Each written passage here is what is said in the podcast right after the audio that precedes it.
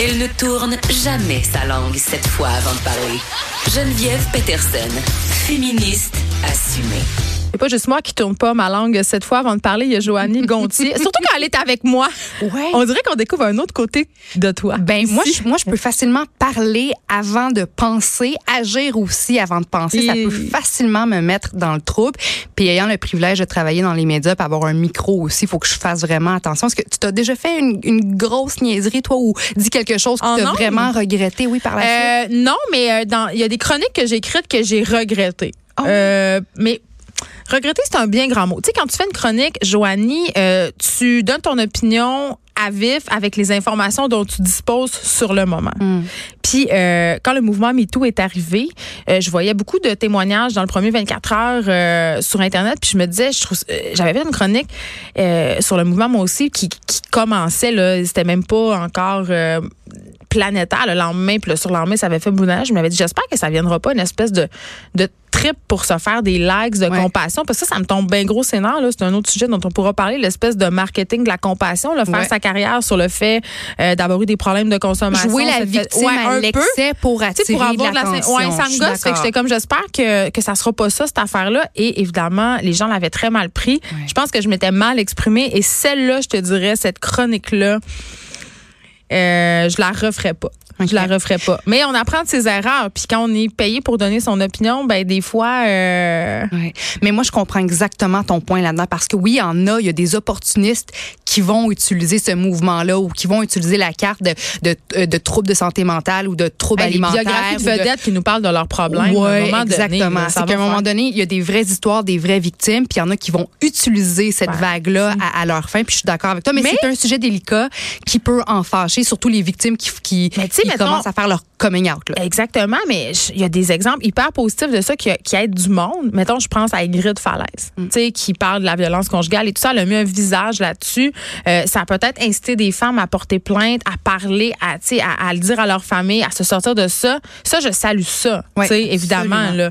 Mais euh, je trouve qu'il y a des gens là-dedans. Puis c'est comme partout, là, qui, qui Dans les n'importe quoi pour tirer la couverte de leur bord. d'accord. Tu sais, un moment donné, quand ça fait 10 ans qu'on t'a pas vu, tu fais ton comeback en Ouais. disant ma dépression, C'est correct, mais un moment donné, passe à un autre sujet. Oui, c'est ça. Peu importe le domaine, peu importe le sujet, il y en a qui vont essayer de, de, de magouiller un peu ou d'exagérer pour arriver. Oui. Comme quand je parlais tantôt de Zara, de se, de se servir de du courant social pour tirer la couverte de son bar. C'est tellement ça. Mais on en reparlera, Zara, tantôt, parce que là, tu.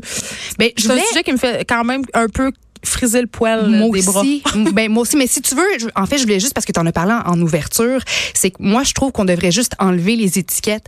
Mais moi aussi, l'étiquette des tailles. Tu sais qu'il y a des marques qui font euh, maintenant des diagrammes. Ils font des formes. Oui, mais toi, tu parles d'étiquette de, la taille sur les pantalons. Moi, je parle de, de, de l'étiquette femme ronde. Ah oui, mais là. Taille plus. Parce que, justement, je disais, les Français sont vraiment en beau maudit face à ça parce que la femme en, en France, là, en moyenne, porte une taille 40. Donc là, tu traites une, une femme de femme euh, euh, forte, aux courbes fortes, une femme ronde. Ça représente la, la population féminine de la France au grand complet. Ouais, Donc, les Françaises ont un rapport vraiment psychotronique à leur poids, comme beaucoup de femmes dans le monde, mais c'est particulièrement pernicieux en France. J'ai habité là-bas. Les publicités à la télé sur maigrisser, Ah non, les yogourts 0%. sans bon sens.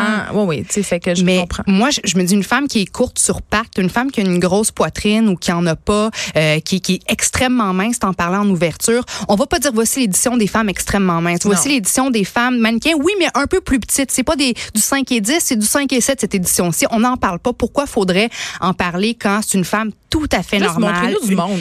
Exactement. Que les femmes, toutes les femmes fassent partie de l'industrie de la mode, de l'industrie du cinéma, de, le- de, de l'industrie de la beauté, filles, sans qu'on les étiquette. On parle T'sais. des filles, mais on peut se parler des gars aussi. pour les Je veux pas les exclure de ce débat-là parce que j'imagine que monsieur, tout le monde est pas mal écœuré de voir Christ euh, avec euh, sa tablette, hein, son, Oui. son, son six-pack en chocolat. Là. Ça Oui, peut devenir oui. complexant. Là. Quiconque a déjà magasiné des bobettes masculines, là, et là là. Absolument, absolument. Et là là. Mais la différence, je trouve, entre l'industrie masculine et l'industrie féminine, c'est que l'homme a le droit de vieillir, Ah, ben puis l'homme a le droit d'avoir du poil. Hey, J'essayais Puis, j'essayais de tu les sais, rameuter avec nous autres. Là. Arrête. j'essayais de les mettre de notre Bon, bord. c'est un autre, un autre, un autre dossier. débat. Ça me Oui. tentait de te parler aujourd'hui de marketing d'influence chez les jeunes. J'ai vu sur ton Instagram que tes bébés. petits amours rentraient à l'école aujourd'hui comme, comme bien des jeunes d'ailleurs. Mm-hmm. Est-ce que tu sais ce que tes enfants veulent faire plus tard dans la vie? Ah ben là, je l'ai dit, ma fille euh, Sophie, elle avait être youtubeuse. Ah bon, ben c'est mais écoute, ça, ça m'amène tout de suite sur mon prochain Ouais. point. Là, quand on demande aux jeunes Américains et Britanniques ce qu'ils veulent faire plus tard, ben 30 d'entre eux veulent plus devenir astronautes, veulent plus devenir joueurs de hockey professionnels, veulent devenir youtubeurs. C'est euh, selon un sondage qui a été commandé par la compagnie surprenant. Lego plus tôt cet été. C'est pas surprenant. On voulait devenir chanteuse, nous autres, puis actrice, puis Ben, mannequin. oui. Même affaire. Oui, puis en fait c'est ça parce que maintenant être euh, c'est facile ben pas je dis pas que c'est facile d'être une célébrité sur les médias sociaux mais ça- on a pour- l'impression que c'est plus accessible. Exactement. Puis je suis tombée en fin de semaine euh, sur un article assez intéressant euh, publié par la BBC qui parlait du fait que les influenceurs deviennent de plus en plus jeunes. Mais d'abord, les influenceurs sont jeunes. Si on pense juste à Instagram, là, 71 des, des usagers d'Instagram ont moins de 35 ans. Moi, j'arrête pas de me demander qu'est-ce qui va arriver de ce beau monde-là quand il va avoir 40 ans. Tu sais, est-ce que tu es condamné euh, C'est ça. Moi aussi, je me pose la question. à sombrer dans l'oubli? Ben, peut-être Mais c'est que- comme dans le vedettariat en général. Ouais. Je pense qu'il faut arrêter de paniquer. C'est juste le- un autre showbiz sur une autre plateforme, mais c'est le même principe. Ouais, mais moi, je me dis que, tu sais, si moi, là, moi, j'ai 31, si je suis des femmes dans ma vieille, tranche. mon Dieu. Je suis trop vieille.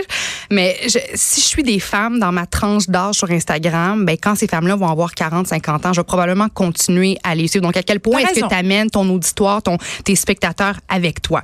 Mais oui, il y a de plus en plus de marketing d'influence qui cible les jeunes, les plus jeunes, les, les ados deviennent euh, Instagrammeurs vedettes. Et il y a même maintenant des parents qui créent des comptes Instagram pour leurs bébés. Pour leurs animaux de compagnie. Pour leurs animaux. Mais ça, ça c'est correct. Un animal de compagnie, ça me dérange pas. Mais un bébé, ça, j'ai un petit malaise avec ça. Puis dans euh, l'article de la BBC, on donne l'exemple de Ralphie Waplington, qui est une mère britannique qui a parti un compte Instagram pour son bambin de deux ans.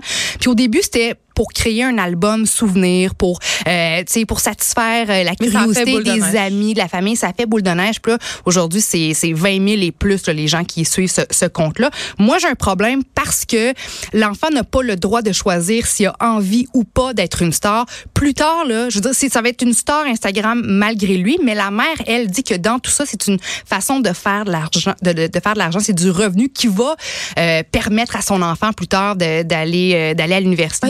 C'est ce qu'elle dit. C'est ce qu'elle dit, que c'est une Euh, bonne source de revenus. Que... Mais je voulais savoir, toi qui es mère, tu une fille qui veut devenir youtubeur, c'est quoi ton, ton pouls par rapport à tout ça? Mais moi, deux affaires dans cette histoire-là. Moi, je pense qu'il faut se calmer avec les médias sociaux puis le côté euh, diabolique de tout ça. Là, je l'ai dit tantôt, je pense que c'est un autre star system. Moi, que ma fille veuille devenir youtubeuse, c'est la même affaire que ça me dit je veux devenir marimée. Dans ma tête, même affaire. Tu sais, c'est euh, c'est ce qu'elle consomme, c'est les vedettes qu'elle aime qui sont sur YouTube, euh, surtout YouTube en ce qui la concerne. Donc c'est normal qu'elle s'identifie puis qu'elle veuille devenir ça Ouais. mon rôle de maman là-dedans, à moi, c'est comme quand ta fille veut devenir chanteuse. C'est de dire beaucoup d'appelés, peu d'élus. Ouais, ouais. Pourquoi tu veux faire ça? C'est-tu juste pour être connue? T'as-tu quelque chose à te dire? Hmm. Tu sais, fait que c'est un rôle d'accompagnateur. Après ça, c'est sa vie. Elle fera bien ce qu'elle veut. Ça, ça me stresse pas. C'est juste normal, tu sais. Ouais. Euh, Mais, mais là, là où moi, j'ai peut-être plus un petit bug, c'est avec euh, le côté subventionné de la patente. Puis les parents qui embarquent là-dedans. Euh, Il y a des enfants, tu sais, je parlais d'un petit gars en Corée du Sud qui s'est acheté une maison à 6 millions de dollars parce que c'est un- un- une star de l'unboxing. Tu sais, l'unboxing, c'est déballer des affaires euh, en direct là, sur Insta. Là, on peut se questionner qui regarde ça, mais apparemment, pas mal de monde, ça peut générer autant de revenus. Ben, récemment, dans l'actualité, on parlait de la petite Coréenne qui avait acheté une maison de, Ben, de c'est 8 ça. millions de dollars, Boram. C'est ça, ben c'est ça, Euh, c'est ça. Bon, parfait. exactement ça. Donc, euh, tu sais, là, tu dis c'est vraiment une vraie industrie. Puis tu dis aussi, des fois, je vois du monde aller ces médias sociaux que je trouve qu'ils instrumentalisent leurs enfants. Leur maternité, leur grossesse pour se faire commander du stock, se faire payer des poussettes, se faire envoyer du linge. Est où la limite? Parce que moi, Ouais. pour vrai, je vais être super honnête, là, j'en ai des gens qui m'écrivent sur Instagram. Je suis pas énormément suivie. là. J'ai genre 5000 personnes. C'est pas beaucoup. là. Euh, puis j'en ai des compagnies québécoises qui m'ont déjà écrit pour me dire Hey, si on t'envoyait euh, nos vêtements, euh, tu sais, tag- Euh, Non! Mais c'est du Non. quoi? C'est parce que toi, en fait, là, au début, les, les comptes Instagram qui étaient suivis par des centaines de milliers de personnes ou même des millions de personnes, au début, c'était eux, les, les influenceurs euh, à qui on envoyait nos produits, qu'on payait pour, pour, euh, pour faire la Faire la publicité. nos- promotion, mais ben oui. maintenant, il y a tellement de gros, gros influenceurs qui crée plus d'engagement tant que ça. Là, moi, maintenant, je, je, me suis abonnée à On Kim en a parlé, mais là, je- les influenceurs génèrent plus d'influence. ben non, c'est ça. Donc maintenant, les compagnies vont vers les influenceurs un petit peu plus nichés. Quelqu'un, si toi, tu tripes sur le golf puis tu as juste 4000 abonnés, ben là, les, les 4000 abonnés sont réellement ceux qui te suivent parce que tu as une passion pour le golf. Puis là, les compagnies vont, vont vouloir bien plus euh, avoir des partenariats avec toi parce qu'ils savent très bien que ton message va réellement atteindre les 4000 abonnés, ce qui n'est pas nécessairement le cas pour ceux qui ont des millions, millions d'abonnés juste parce qu'ils sont cute en maillot de bain. On appelle ça le micro-influence. Le- euh, la micro-influence, C'est l'avenir peut-être euh, de tout ça. Là. Puis le marketing d'influence, écoute juste le, le nombre de fois que le terme influencer marketing a été tapé sur Google a augmenté de 325 en 2017. Puis c'est tellement lucratif, ben, à la fois pour les influenceurs et pour les compagnies. Puis selon des statistiques partagées par la firme Thomason, une compagnie ferait 6 piastres et 50 ch- pour chaque dollar que gagnerait l'influenceur. Donc si toi pour une photo tu fais 2000 dollars, ben la compagnie devrait faire elle à son tour 13 000 dollars juste en retombées que ton Ouais. post aurait euh, généré. Mais les gens sont tannés de ça. Je te Ben, dirais, moi, là, je- les panneaux ouais. publicitaires sur deux pattes, là, je pense qu'on on commence à avoir fait le tour. Puis que les influenceurs, s'ils veulent continuer à générer autant de profits, vont devoir trouver une autre façon de se renouveler et revenir à cette fameuse authenticité qu'ils nous vendaient au départ. Avant qu'on se quitte, je veux qu'on se parle. euh, je parlais le September issue de Vogue. Oui. C'est la bible des fashionistas. Oui. C'est attendu. Est-ce que tu as vu le documentaire euh, September issue où on Écoute, je l'ai vu, je, je je le disais, allez voir ça. Il faut absolument voir ça. je l'ai vu, mais ça fait longtemps, puis j'ai une mémoire à long terme vraiment. euh, Mais on veut savoir les coulisses derrière la fabrication de ce numéro-là qui suscite souvent la controverse. Et là, c'est le cas. Ben, en fait, tu te rappelles, on a parlé du. Ben, parce que pour le magazine Vogue, l'édition de septembre, c'est la plus importante. Plus tôt cet été, on a parlé de Meghan Markle qui avait été sélectionnée comme rédactrice en chef invitée. Mhm. Ça avait fait couler beaucoup d'angles parce que là, les gens disaient qu'elle qu'elle se concentrait trop sur elle-même, qu'elle voulait jouer à la vedette plutôt que de se concentrer sur, ouais, sur, sur, sur ses œuvres de bienfaisance. Euh, puis bon, est-ce que tu l'as vu, la, la, la couverture du, euh, du Vogue, du British Vogue? Non, je me suis gardé euh, cette petite surprise-là. Ben, c'est pas si mal. On- Il y, y a 16 carrés. Euh, 15 carrés sont représentés par des femmes qui sont les forces du changement. On y voit Jane Fonda, Greta Thunberg, Laverne Cox, qui est la première, euh, en fait, euh, transgenre à faire euh, la couverture du Vogue britannique. Puis ça a été très, très, très critiqué. Mais le 16e carré, c'est un petit miroir. Le matériau, c'est comme de l'aluminium. Ah, Donc, on invite les femmes, oui, à avoir leur propre réflexion en tenant la copie du Mais Vogue pour cool. qu'elles se sentent impliquées dans ce mouvement, les forces du changement. Puis malgré toutes les critiques, les copies sont sold out. Mais c'est quoi la critique? Je veux Ben, dire, la critique, c'était que, c'était que Meghan, elle, a choisi d'épouser Harry, Ah, bon. ne doit plus jouer les vedettes, devrait uniquement se concentrer sur ses charités, puis ses Ah, œuvres, puis organismes à but non lucratif, patente, machin chouette. Donc, c'est ça un petit peu la critique. Mais malgré ça, les, les copies se vendent comme des petits pains chauds, Ben, c'est au point tel où, maintenant, aujourd'hui, sur eBay, il y a des gens qui vendent chaque copie, mais cinq fois le prix. C'est comme un- une, une- une édition pour collectionneurs. Oui, si c'est ça. Fait que dès que euh, les, les copies ont- sont arrivées en kiosque le 2 août, là. Donc, il y en a qui, qui ont, qui ont pris des paquets de copies. Puis là, maintenant, ils les vendent à, à 19, 20 dollars, euh, justement, parce qu'il y en a plus, il y en a plus nulle part. Donc, on critique, mais on voit que la critique, c'est quand même euh, positif dans, dans ce cas-là parce que Parlez-en bien, parlez-en mal. oui, puis l'industrie des, des, des magazines, ça va pas tant bien là. Il y a moins de magazines qui se vendent, il y a moins de publicité aussi, de publicitaires qui veulent faire affaire puis puis acheter des spots dans les magazines. Donc là, de voir que les copies se vendent bien comme ça, ben tant mieux pour eux parce que maintenant, là, pourquoi est-ce que j'irais acheter un magazine pour voir comment J Lo s'habille, puis ce que Ben, aller sur Instagram. quand je peux juste aller sur Instagram puis avoir tout ça gratuitement. Puis en terminant, écoute, je vais juste te parler de la de, de l'édition euh, américaine de Vogue qui est parmi toutes les éditions de Vogue à travers le monde la plus populaire. Puis la couverture du Vogue, c'est censé être frappant, poignant, osé. Celle de Taylor Swift, parce que oui, c'est Taylor Swift qui fait la couverture de l'édition Vogue américaine, mais Bof. déçoit, déçoit un peu. Déçoit. Ben, Est-ce que- Taylor Swift, en général, euh, me ben, déçoit dans sa globalité. Ben, c'est beige un peu et beige un petit Un peu. Taylor Swift. un basic. Mais sur la couverture, dans le fond, on, on veut, on veut faire une reproduction du fameux poster de propagande, de propagande I Want You de l'oncle Sam, tu sais, qui était avancé puis qui il pointait ouais. avec son doigt I Want You. C'est exactement ce qu'on reproduit avec une Taylor Swift en jumpsuit bleu qui, qui pointe, euh, qui pointe puis c'est écrit. Un peu, mais c'est ça, mais c'est parce que ça soulève la controverse parce que les gens sont en train de dire en ce moment aux États-Unis, on veut contrer l'homophobie, on veut contrer euh, le racisme, puis on, on évoque tout ça puis on prend la parfaite petite fillette blanche Ouais. riche qui représente le white supremacy, puis on la met sur la couverture d'une édition qui devait être un petit peu plus politique. Moi, je pense que Taylor Swift a fait la couverture parce que pour la première fois, elle a affiché ses couleurs politiques. Tu te rappelles en 2016, là, quand on était contre Donald Trump, il y a plein, plein, plein d'artistes qui ont supporté les démocrates, puis elle, elle avait rien dit, alors qu'elle a 121 millions d'abonnés sur Oui, Instagram. c'est une des influenceurs. On- plus- oui, on aurait pu s'attendre à ce qu'elle prenne position, mais elle avait tu sais, c'était le silence radio chez elle. Puis tu vois, il y a pas si longtemps, c'est là qu'elle a vraiment euh, pris pour la première fois position.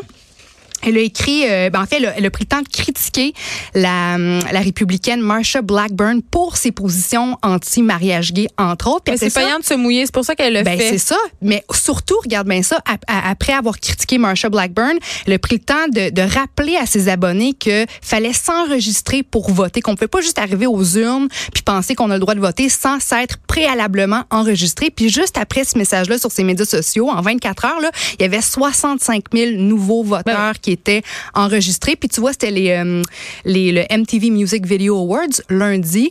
Ben là, il est arrivé avec une espèce de, de costume euh, couleur arc-en-ciel. Puis encore une fois, son qui message évoquait la diversité qui sexuelle, évidemment. Exactement. Puis son message, encore une fois, était à saveur politique. Elle a rappelé aux gens qu'ils pouvaient aller signer une pétition qui était en ligne, a demandé à la Maison-Blanche de répondre. Donc, on voit qu'elle commence tranquillement, pas vite, à se mouiller. C'est Ah, peut-être pour ça qu'elle a fait la Joanie. couverture du Vogue. Est-ce commence Mais à je se mouiller ou c'est dans l'air du temps, puis je pense qu'elle elle comprend qu'elle peut engranger beaucoup de dollars en surfant sur la vague. Je pense que dans le cas de Taylor Swift, malheureusement, Puis elle s'était fait critiquer parce que bah, pour pour sa pour son sa, sa non prise de position en 2016. Fait que là, Ouais. devant tout ça. moi j'appelle ça du féminisme de salon de coiffure. Ouais. Mais ça, mais ça. Mais on parlait d'op- d'opportunisme tantôt, Ben, de gens qui profitent de la vague.